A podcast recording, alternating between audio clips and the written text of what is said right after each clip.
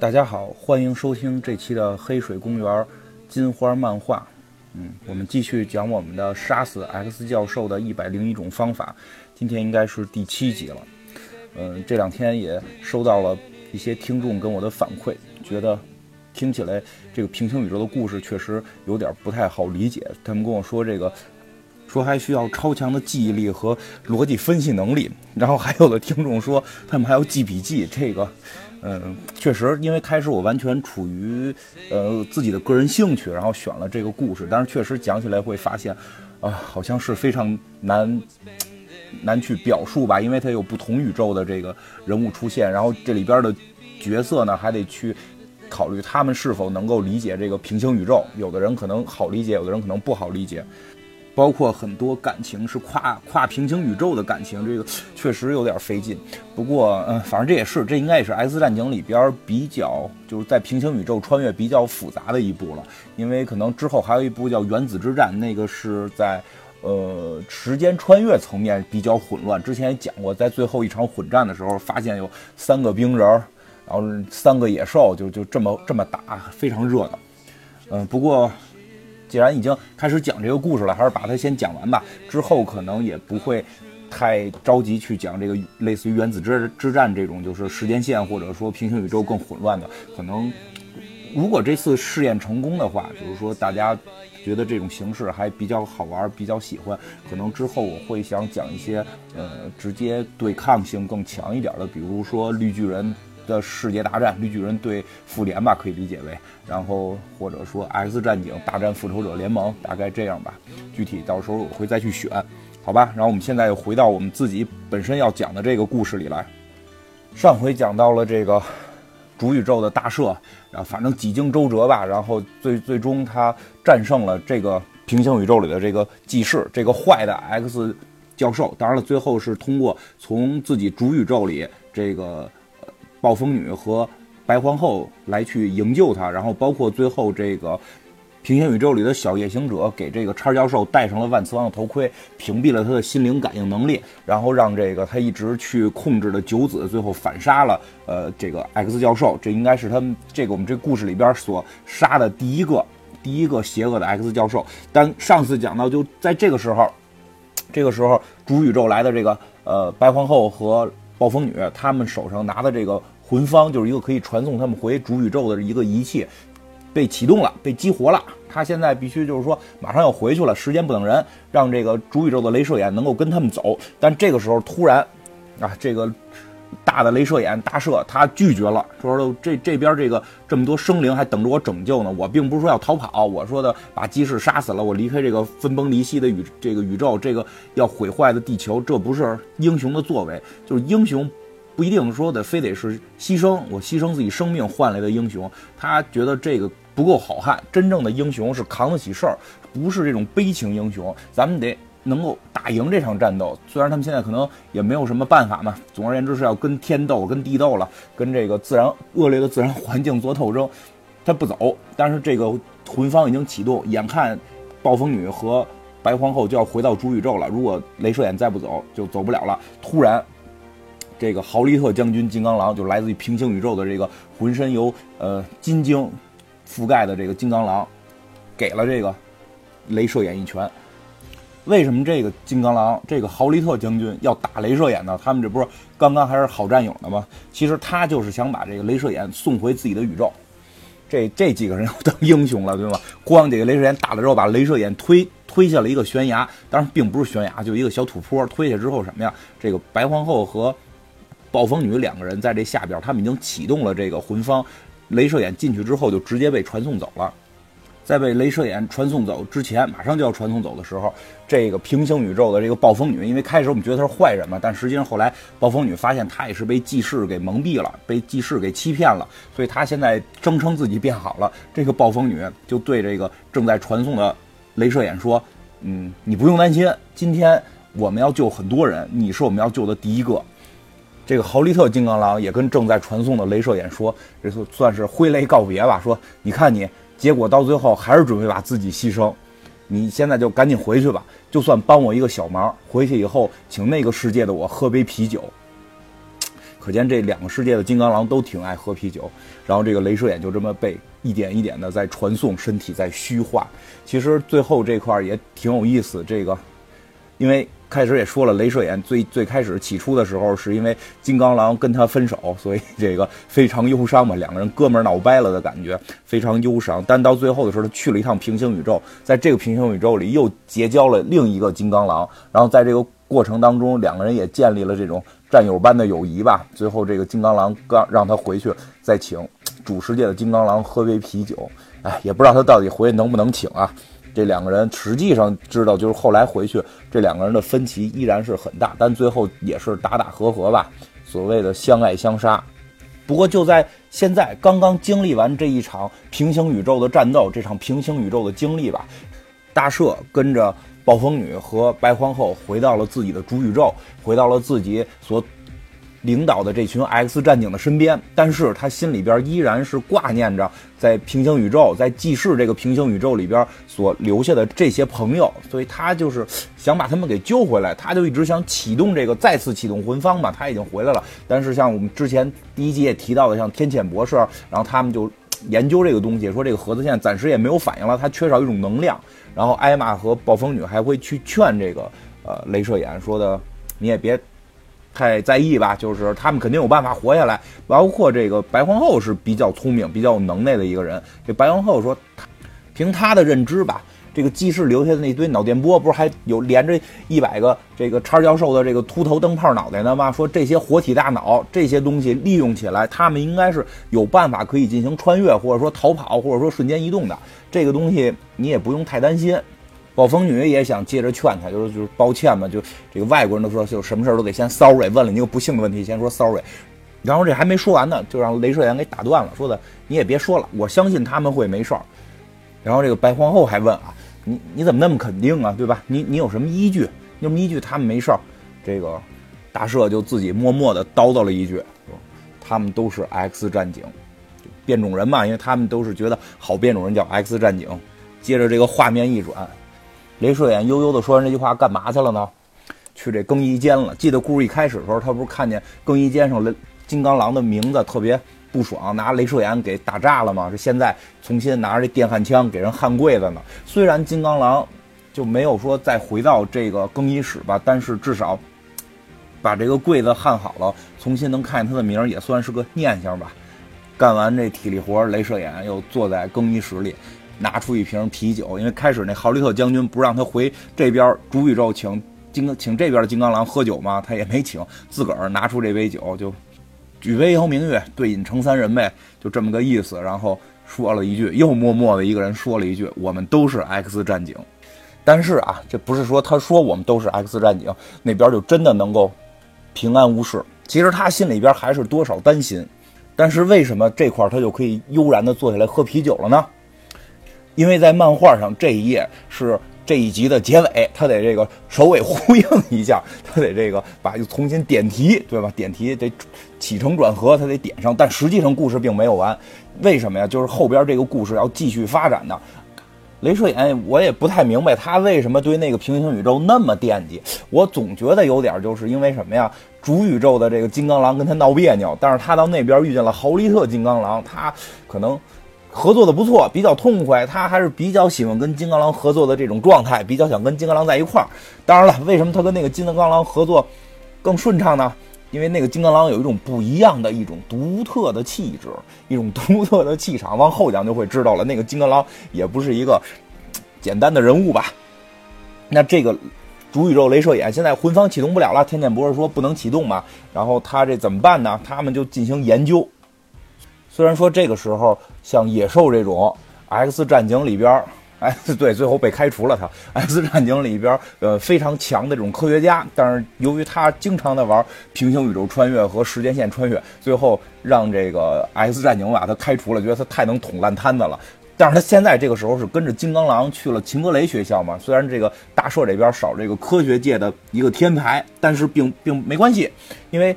X 战警这边还有其他人物，像能够来帮助大社继续研究这个魂方使用方法的，比如说像微镜，啊，微镜是谁呢？微镜也挺逗，他不是一个变种人，但他是 X 战警，他是原来 X 战警那个什么，呃，有有一个我们看电影里边有，他们都会在一个屋子里边进行实验，然后就是会模拟出各种哨兵机器人跟他们打，模拟出各种敌人跟他们打。就那个训练室里的电脑 AI，它后来突变了，说 AI 也估计是跟 X 战警待多了也能突变，然后突变成了一个机器人，一个有人工智慧的机器人，他就叫微镜，他反正也是折腾过几回，但现在是跟这个镭射眼他们一块混，他也自称自己为是这个 X 战警。还有一个啊，还有一个叫麦迪逊·杰弗里斯，这我说实话我也不太熟，我他好像是叫什么盒子，这个盒子先生可能是。好像还有个别名叫什么双子星，这并不重要啊。但是他的超能力挺逗，他超能力是可以随便改变什么橡胶啊、金刚啊，然后是是水泥啊，反正就能改变各种材料的形状，然后只要凭自己想象，这东西就能做出来。后勤能力的超能力，这属于是个技工，这不是不是道具长了啊，是这个技术工程、技术工程师。他和这个微镜人工智能，他们俩。一块儿传这个幻方，结果最后传好了，修好了。但是有个问题，这东西需要能量才能启动，没有能量。然后这个微镜还跟镭射眼说啊，说你那个镭射光那能量不行，您那个能量就光光怼，您那能量是杀伤的。咱们现在需要给它充能，需要一种特别形式的能量，怎么办？怎么办呢？就必须找一个能充能的人。你说啊，这要是说搁在复联里边，他们可能得想，我得找一个什么矿啊，或者找一个什么。陨石啊，或者找一个什么什么这个高科技呀、新能源呀，对吧？到 S 战警这儿全都是人为解决，这帮人就靠大脑了。就咱们找一人充能吧，咱们也别做机器了，没必要啊。咱们这儿有 有有有大能耐呀，咱们有有能耐的。这个时候，他们就想到了一个 X 战警里边那个并不是很重要的，但是他会作为这个漫画后半程，可能是后大半程的一个主主要人物，他是可以给东西充能的。谁呢？就叫炫音。没听说过吧？来，多少介绍两句这个炫音，为什么呢？因为再往后这个故事发展，现在可能故事发展到了大概三分之一的位置吧，后边的三分之二他就是主人公了。对，实际上这个故事核心他是主人公，因为大赦就不能再去平行宇宙折腾了，因为大赦在他的主宇宙还有更重要的事情要做。大赦之后马上就要经历 X 战警大战复仇者联盟，而且在这段时间里边。就是以炫音为主要视角去讲述了这条平行宇宙的故事。那这个炫音的超能力是什么呢？对吧？讲这个超级英雄或者讲 S 战警，一上来咱们都得先介绍超能力，别的不用讲，先看看这人能力是什么样，对吧？就跟武侠小说的，先看看你是哪个门哪个派，练的是什么功夫。炫音这个人的能力是可以把所有的声能转化成光能。哎呀，声光电都是同行。有说法，他是有接近欧米伽级或者说欧米伽级潜能的这种变种人，因为他在能量建设这个方面，就是能量建设听着跟跟一个工作，就是说往外散发能量的这个能力上边是非常厉害的。听起来好像特简单哈，你这个声能转光能，这这有啥用？但是要知道光能，光能是很厉害的，光能不是说简单的照亮，对吧？我们知道，就小时候你观察。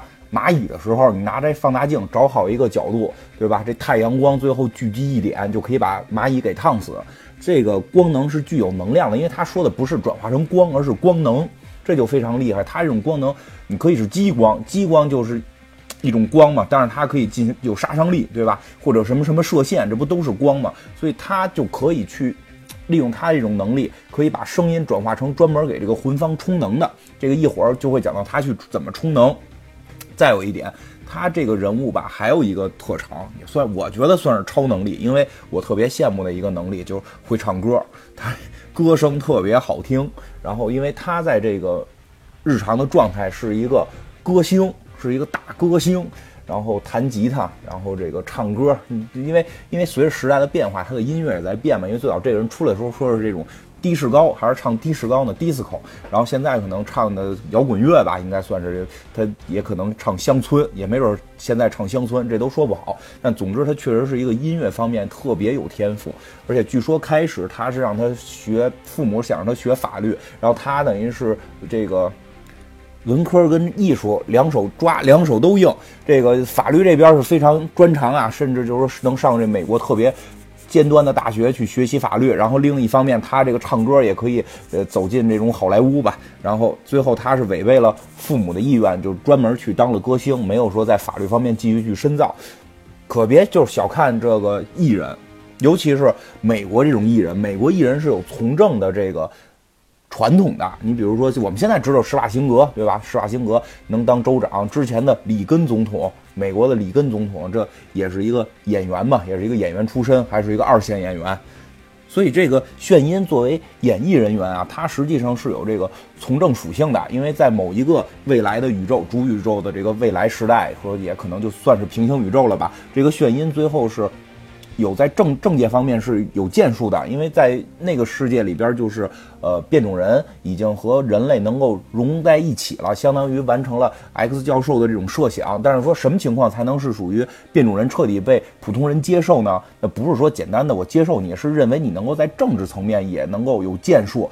对吧？就什么时候代表了美国黑人真正站起来呢？对吧？奥巴马当总统，您得，你得，你得是这个种族的人可以当了总统，你才代表对这个种族完全的接受。所以在未来的一个时代里边啊，最后是炫音，炫音当了美国总统。当然后来是非常惨了，因为后来就是发生了很多并不好的事情。但就是说，如果说让这个大家去设想未来 S 战警里谁最后能当选美国总统，那就是这位炫音。